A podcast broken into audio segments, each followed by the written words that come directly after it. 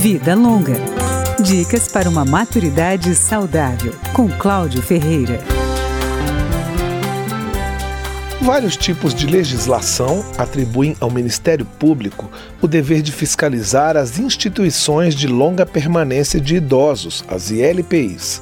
Leonardo Menin, coordenador do Centro de Apoio Operacional dos Direitos Humanos e Proteção dos Vulneráveis do Ministério Público do Rio Grande do Sul, explica que os membros do MP com atuação junto às pessoas idosas devem inspecionar pessoalmente os abrigos, com periodicidade mínima anual. O principal objetivo da fiscalização, segundo ele, é zelar pela efetividade e pela qualidade do serviço prestado observando as normas da política de assistência à pessoa idosa e identificando eventuais violações dos direitos humanos. Ao final dessa inspeção, os membros do Ministério Público enviam os relatórios de inspeção para a Corregedoria Geral do Ministério Público, com as constatações e com as providências adotadas, sejam elas judiciais ou administrativas. O relatório tem que conter informações sobre a classificação, a regularização formal, as instalações físicas, os recursos humanos, a capacidade e ocupação da unidade inspecionada,